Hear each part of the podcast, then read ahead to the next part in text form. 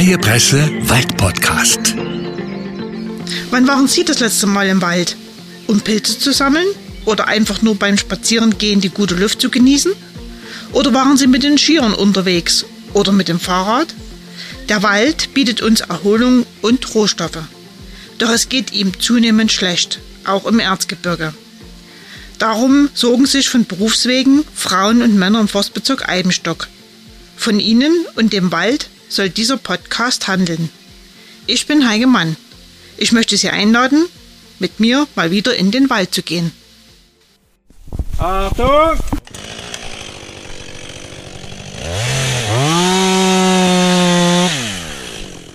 Im Wald bei Konradswiese ist das laute Geräusch von Motorsägen zu hören. Lehrlinge des ersten und dritten Lehrjahres lernen bei Forstwirtschaftsmeister Uwe Gläser, wie man einen Baum fachgerecht fällt.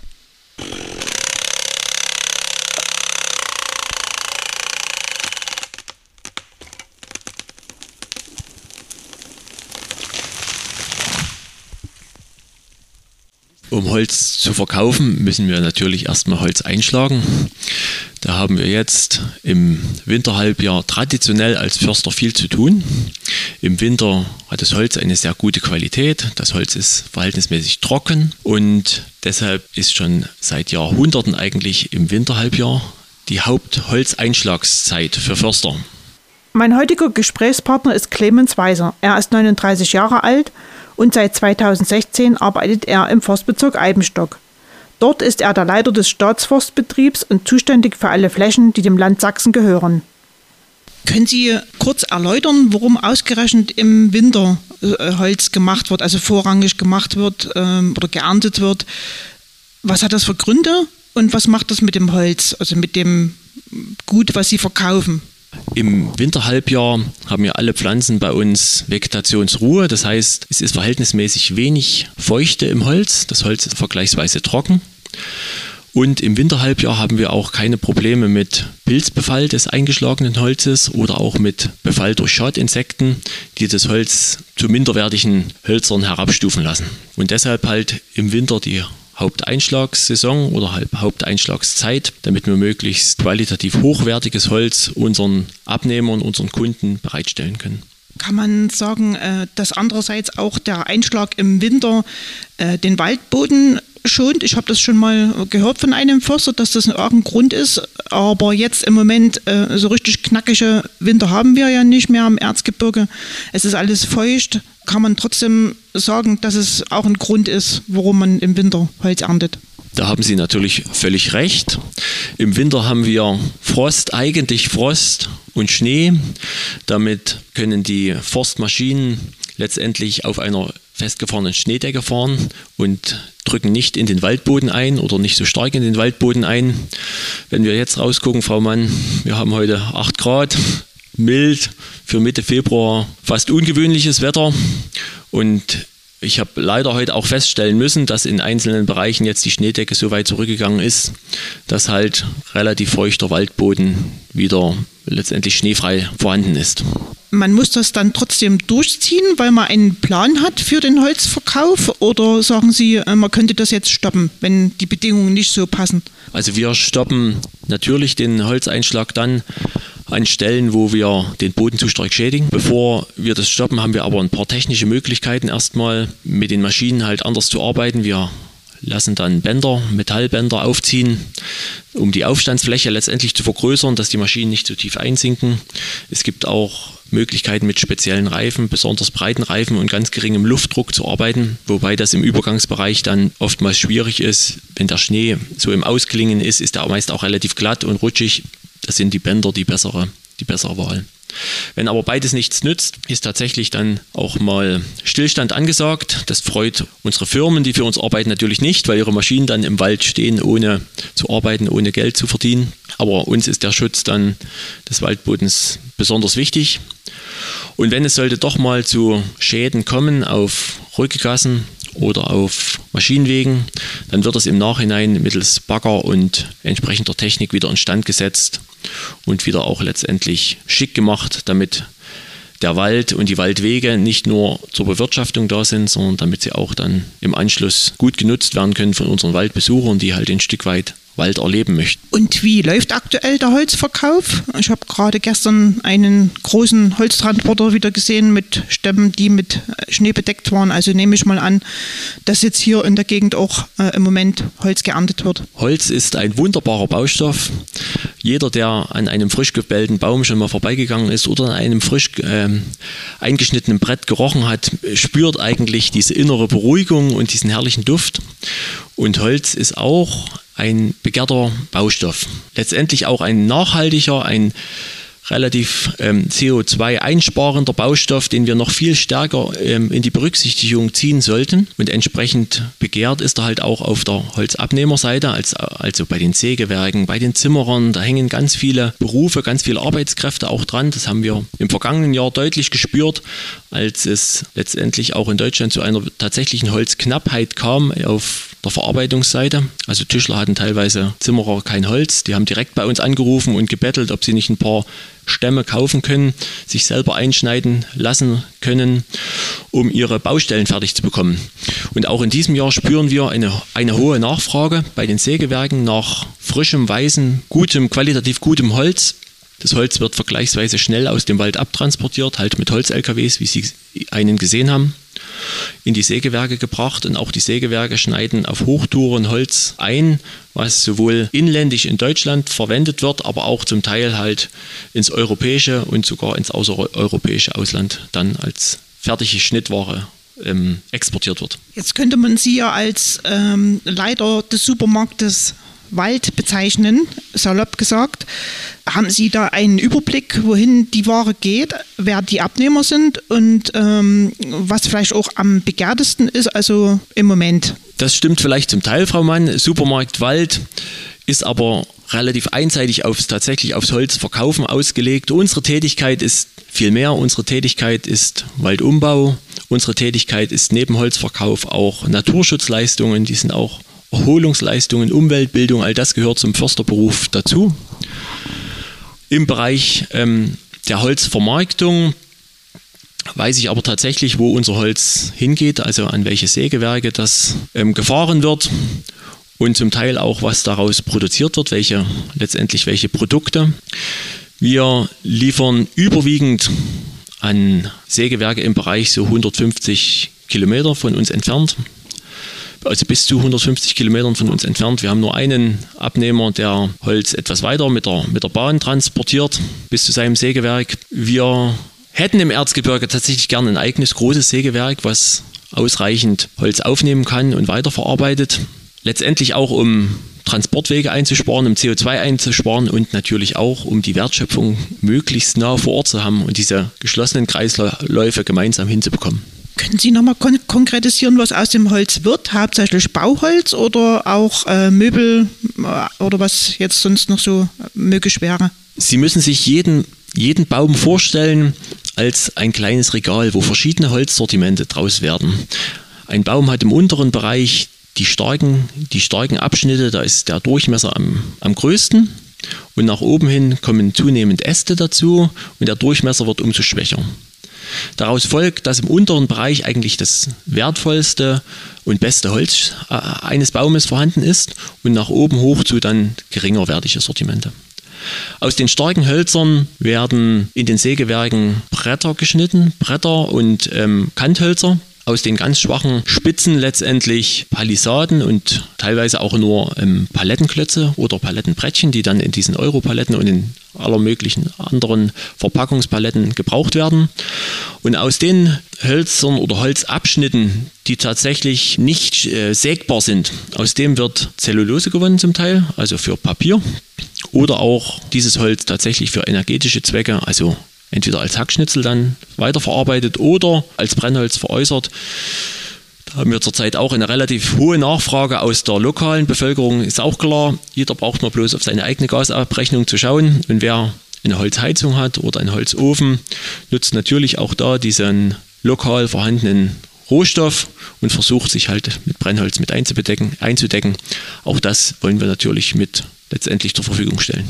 Aber einfach so äh, in den Supermarkt Wald gehen und sich Holz holen, das geht meiner Meinung nach nicht. Also so wie ich das kenne und auch schon gehört habe von Leuten, die Holz aus dem Wald holen, muss man da ähm, mit dem Förster vor Ort reden und sich äh, Bezugsscheine holen. Der Förster bedenkt bei seiner Bewirtschaftung der anvertrauten Waldflächen ja verschiedenste Aspekte. Der schaut halt, was ist waldbaulich erforderlich, also letztendlich welcher Baum ist es wert, dass er gefördert wird, im Kronenraum mehr Freiheit kriegt und ein Konkurrent entnommen wird?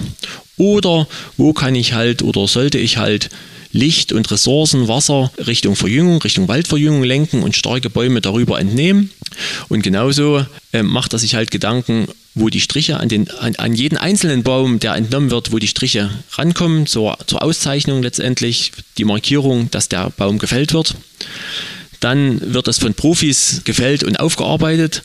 Und der Brennholzkunde kann entweder fertiges Holz an der Waldstraße kaufen, also aufgearbeitet und gerücktes Holz, in, meist in zwei Meter Längen, oder er kann tatsächlich ähm, Brennholz nachlesen und dafür braucht er einen, einen Leseschein. Und das ist genauso wie wenn ich bei Ihnen im Vorgarten mal vorbeigehe, kann ich mir auch nicht die schönen Rosen für meine Frau abschneiden, sondern ich würde dann, Frau Mann, bei Ihnen klingeln, wenn Sie viele dort stehen haben und mal fragen, ob ich zwei bekommen kann. Okay, das würde ich mir dann überlegen.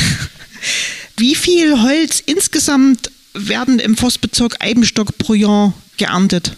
Wir ernten etwa 200.000 Kubikmeter Holz pro Jahr, so plus minus. Das ist unser ausgerechneter Hiebsatz, also die nachhaltig, auch langfristig nachhaltig zur Verfügung stellbare Holzmenge. Die ist gewissen Schwankungen unterlegen. Die letzten drei, vier Jahre gab es deutschlandweit große, extreme Waldschäden, die andere Waldbesitzer gezwungen haben, viel mehr Holz aufzubereiten.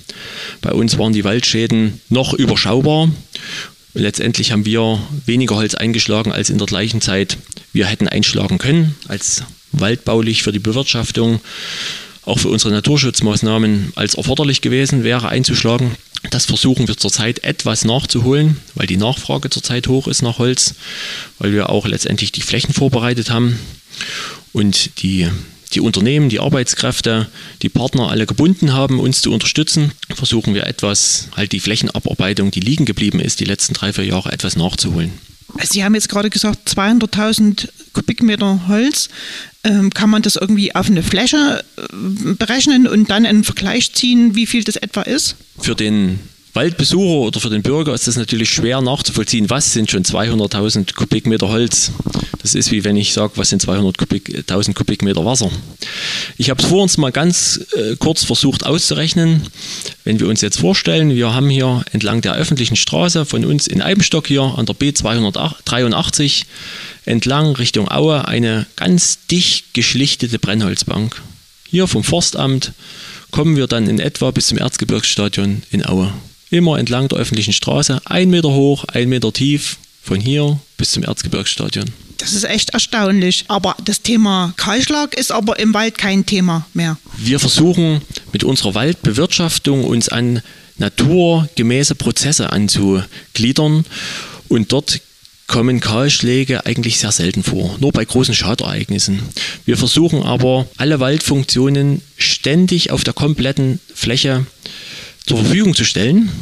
Und ähm, dann brauchen wir bloß an den Hochwasserschutz zu denken, an unsere Wassergewinnung für unsere Talsperren. Da ist Kahlschlag kein Thema, weil Kahlschlag immer zu starken Abflüssen führt, führt zu hohen Wasserpegeln und nicht zu, einer, zu einem geschlossenen Stoff- und Wasserkreislauf. Wir versuchen auf kompletter Fläche immer junge Bäume neben alten Bäumen zu haben, Buche neben Tanne, möglichst auch Bergahorn, Fichte, Eiche, Eberesche, das komplette Spektrum an Baumarten mit in unserem Wald zu haben. Jede Baumart hat seine Nische, Nische, jede Baumart verwurzelt anders im Boden, stabilisiert sich gegenseitig je nach Standort und wegzukommen tatsächlich von aus unserer Sicht eintönigen Fichtenforsten, Fichtenwäldern hin zu einem an natürliche Prozesse angepassten, naturnahen Bergmischwald in unserem Bereich. Sie haben jetzt gerade schon das Thema Waldumbau angesprochen. So wie wir den Wald kennen, heute ist es ja ein künstlich angelegter Wald. Der ist äh, ähm, vor Jahren vor vielen Jahren angelegt worden, um äh, sozusagen den Bedarf der Industrie an Holz äh, decken zu können. wenn jetzt der Wald umgebaut werden soll, das ist ja das Ziel nicht nur vom Sachsenforst, sondern allgemein, äh, nehme ich mal an, in ganz Deutschland das Ziel, dann äh, stellt sich für mich die Frage, wird das in Zukunft Einfluss haben auf den Holzverkauf? Hier würde ich gerne einen Schritt vorher noch ansetzen, Frau Mann. Wir haben bei uns im Forstbezirk etwa 85 Prozent Fichte. Tatsächlich Fichte im Oberstand. Das heißt, die großen Bäume auf 85 Prozent unserer Fläche sind einfach Fichten. Dann kommt ein bisschen Buchen dazu, ganz wenig Ahorn, noch weniger Tannen. Aber warum haben wir hier im Erzgebirge, wie in fast allen Mittelgebirgen in Deutschland, fast ausschließlich Fichte? Da müssen wir nicht nur 100, 150 Jahre zurückdenken, sondern tatsächlich so bis ins 16. Jahrhundert, 17. Jahrhundert. Da hatten wir hier extremen Bergbau, eine extreme Holzknappheit. Letztendlich haben die Bergleute alles an Holz benötigt zum Grubenausbau, vor allen Dingen aber auch zum Verhütten der entsprechenden Erze für die Hammerwerke. Die Wälder waren bei uns keine Wälder mehr, das waren Waldsteppen, kahle Berge. Und wenn wir gemeinsam mal nach Annaberg gehen würden in die Annenkirche, da gibt es den Bergaltar und auf dem hinteren Bergaltar ist der Schreckenberg abgebildet, wie er damals halt zu Zeiten des Erzfundes, des Silberfundes in Anneberg war. Und der war kahl. Der ist dort dargestellt mit ganz wenigen Einzelbäumen und tatsächlich war das Erzgebirge zu dieser Zeit Wald und Holz leer. Damit setzten große Umweltprobleme ein, also ganze Berghänge, die, die ihren Oberboden verloren haben, wo es äh, Abrutsche gab, wo es auch Hochwasser gab. Im Sommer ist es auf den Flächen extrem heiß. Im Winter kommt der Frost sozusagen bis zum Gestein hier, friert alles an an Bodenlebewesen und an Bäumen ab. Die einzige Baumart, die damit einigermaßen zurechtkommt, ist die Fichte tatsächlich. Und eine große Leistung der Forstwissenschaften war es auch, die geregelte Forstwirtschaft erstmal einzuführen. Ähm, Heinrich Kotta wollte damals eine Waldgeneration Fichte wieder auf die Fläche bringen, um erstmal wieder Wald hinzustellen, damit erstmal wieder Bäume wachsen können. Und im Schutz dieses wieder gewachsenen Waldes wollte er dann sofort Buchen, Tannen, auch Ahorne damals schon im Mittelgebirge wieder pflanzen, pflanzen lassen, damit man, damit man wieder zu diesem natürlichen Wald, Bergmischwald in den Mittelgebirgen kommt. Letztendlich stimmt es aber dann, was Sie sagen. Der Mensch hat gemerkt, die Fichte wächst schnell, sie wächst gerade, sie lässt sich gut verarbeiten. Wir machen einfach Fichte nach Fichte wieder. Und das hat man so lange betrieben, bis jetzt ein Einsehen da ist, dass die tatsächlich die Probleme mit Fichte nach Fichte immer größer werden. Es sind im Endeffekt die gleichen Probleme wie vor mehreren hundert Jahren, verschärft aber durch den Klimawandel, wo die Fichte zunehmend auch noch Trockenstress in den Trockenperioden bekommt. Dann gibt es diese kleinen Insekten namens Borkenkäfer, die unseren Fichten dann letztendlich den Gar ausmachen und wir gar nicht umhin kommen, hier um auch nachhaltig Wald tatsächlich da zu haben auf der Fläche, den umzubauen. Aber der Waldumbau ist natürlich nicht nur dafür da, Holz zu produzieren oder Holz bereitzustellen, sondern auch wiederum, um alle Waldfunktionen und Waldwirkungen nachhaltig und stetig auf der gesamten Fläche, die uns anvertraut ist, zur Verfügung zu stellen. Betrachten wir nochmal äh, das Thema Holzbedarf. Wie sehen Sie das? Wie wird sich das in der Zukunft entwickeln? Glauben Sie, dass der Holzbedarf noch mehr steigen wird oder eher zurückgehen wird? Und wie kann man dann, wenn man den Wald umbaut, diesen Holzbedarf decken? Der Holzmarkt letztendlich ist kein lokaler Markt mehr, sondern ein, eigentlich ein, ein Weltmarkt. Und wir brauchen uns bloß umzuschauen. Allein in Deutschland hatten wir in den vergangenen Jahren diese großen Waldschäden, wo viel Holz abgestorben ist, geerntet wurde und jetzt einfach nicht mehr weiter wachsen kann, nicht mehr auch mehr den Sägewerken zur Verfügung steht. Wir haben im Bereich Bayern, Baden-Württemberg, aber auch im Erzgebirge noch große Waldflächen, die relativ glimpflich mit den Waldschäden davongekommen sind. Im Harz steht nicht mehr viel Nadelholz, eigentlich generell nicht mehr viel, viel Wald und somit wird es, denke ich, zu einer Verknappung der Ressource Holz kommen. Der Bedarf, den schätze ich gar nicht so ein, dass der extrem nach oben gehen wird. Der wird sich in etwa auf diesem Niveau äh, bewegen wie bisher. Aber das Angebot wird zurückgehen, weil die Waldflächen letztendlich zerstört sind, keine Bäume dort stehen, die, die Holz zuwachsen, wo, wo tatsächlich Holz an, an Holz zuwächst, sondern junge Bäume brauchen sehr lange, bis sie erstmal in eine, eine gewisse Dimension gewachsen sind, um wieder Holz zur Verfügung zu stellen, was gesägt werden kann. Hier sehe ich ähm, wirklich ein, ein großes Problem auch für die deutsche Holzindustrie letztendlich. Wir sind ein Holzimportland, das heißt, wir importieren große Mengen an rohem Holz, also an Rundholz, um es hier bei uns zu verarbeiten, um unseren einheimischen Markt zu versorgen. Gleichzeitig exportieren wir zum Teil auch fertiges Schnittholz. Es bleibt letztendlich zu hoffen, dass der Holzmarkt sich tatsächlich wieder etwas, etwas lokaler ähm, gestaltet. Das Holz, was hier geerntet wird, hier produziert wird, letztendlich auch hier verbaut wird, dass wir regionale, lokale Wertschöpfungsketten ausnutzen. Denn die Waldbewirtschaftung, so wie wir sie betreiben, ist natürlich auch ein Stabilitätsfaktor für den ländlichen Raum. Das sind hervorragende Arbeitsplätze, das sind auch zum Teil wirklich gut bezahlte Arbeitsplätze. Bei uns am Forstbezirk hängen direkt gut 500 Personen dran die hier Arbeit haben, vom Waldarbeiter bis zum Maschinenfahrer, zum Holz-Lkw-Fahrer. Da ist noch kein Sägewerk mitgerechnet, da ist noch kein Holzzimmerer mitgerechnet oder Tischler, geschweige denn die entsprechenden Ketten dazwischen, ob Händler oder wieder Speditionen, die das Holz zurückbringen. Ich denke, das war eigentlich ein gutes Schlusswort. Ähm, ich bedanke mich für die Ausführungen, Herr Weiser, und wünsche Ihnen weiter einen guten Verkauf aus dem Supermarkt Wald. Danke. Stammgäste, der Freie Presse Wald Podcast.